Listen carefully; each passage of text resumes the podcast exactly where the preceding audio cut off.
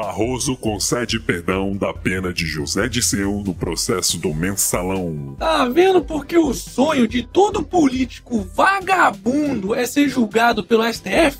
Pois é, o ministro Luiz Roberto Barroso concedeu perdão da pena imposta ao ex-ministro José Dirceu no processo do mensalão. Aquele que antes da Lava Jato tinha sido o maior escândalo de corrupção da história deste país. Barroso atendeu a um pedido da defesa de Dirceu e a um parecer do Procurador-Geral da República, Rodrigo Janot, favoráveis à extinção da pena. Mas podem ficar tranquilos, pois o vagabundo do José Dirceu continuará preso graças à Operação Lava Jato, onde foi condenado a 20 anos e 10 meses de prisão pelos crimes de lavagem de dinheiro, corrupção ativa e organização criminosa. Hashtag Valeu, Lava Jato! Banco do Brasil e Caixa já têm juros mais altos que os de bancos privados. De acordo com dados do Banco Central, o Banco do Brasil e a Caixa Econômica Federal aumentaram os juros e já superam bancos privados em algumas modalidades de crédito, como o financiamento de veículos, juros do cartão de crédito e até mesmo empréstimo consignado. Tá vendo? Esse é o nosso querido Estado, superando até os bancos privados quando a questão é foder o povo. Hashtag menos Estado, mais mercado. Momento. E aí, já tá inscrito no canal? Então tá esperando o que, porra? O canal acabar, é? Bora bugar esse YouTube do caralho e fazer o canal do Otário chegar a um milhão de inscritos. Carioca Engenharia comprou vaca superfaturada da família Pisciani, diz delatora.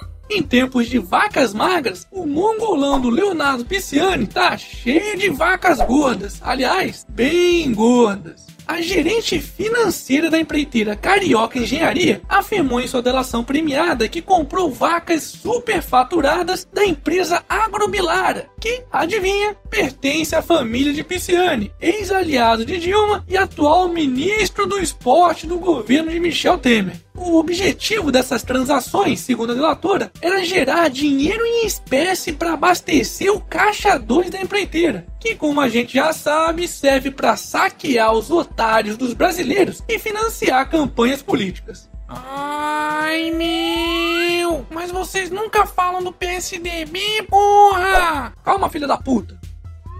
Gilmar autoriza a Polícia Federal a continuar a investigação contra Écio sobre CPI dos Correios. O ministro do Supremo Tribunal Federal, João Plenário, é, quer dizer, Gilmar Mendes, autorizou a Polícia Federal a continuar as investigações contra o senador tucano Aécio Neves, que foi citado na delação premiada do Zacarias, é, quer dizer, do Delcídio do Amaral, que acusa o Banco Rural de ter maquiado dados comprometedores do mensalão para proteger Aécio. É como eu sempre digo, a única oposição que realmente existe neste país é a dos políticos contra o próprio povo. Hashtag bandido de estimação não.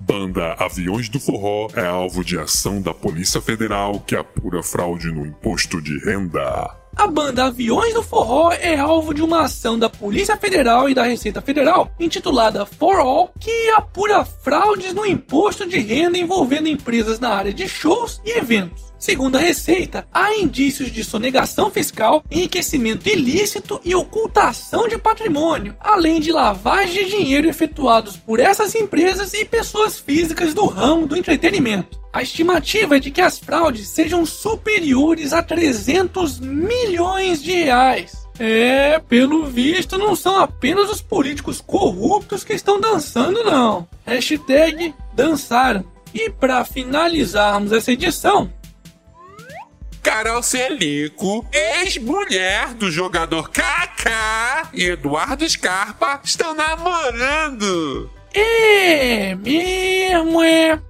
Livre estou. Foda-se. E esse foi mais um Otário News com as principais notícias do dia. E aí, curtiu? Então se inscreve aí nessa bagaça e arregaça esse like. Ah, e não se esquece de dar aquele apoio financeiro ao canal, porque aqui não tem caixa 2 de empreiteira para me sustentar, não. E amanhã tem mais.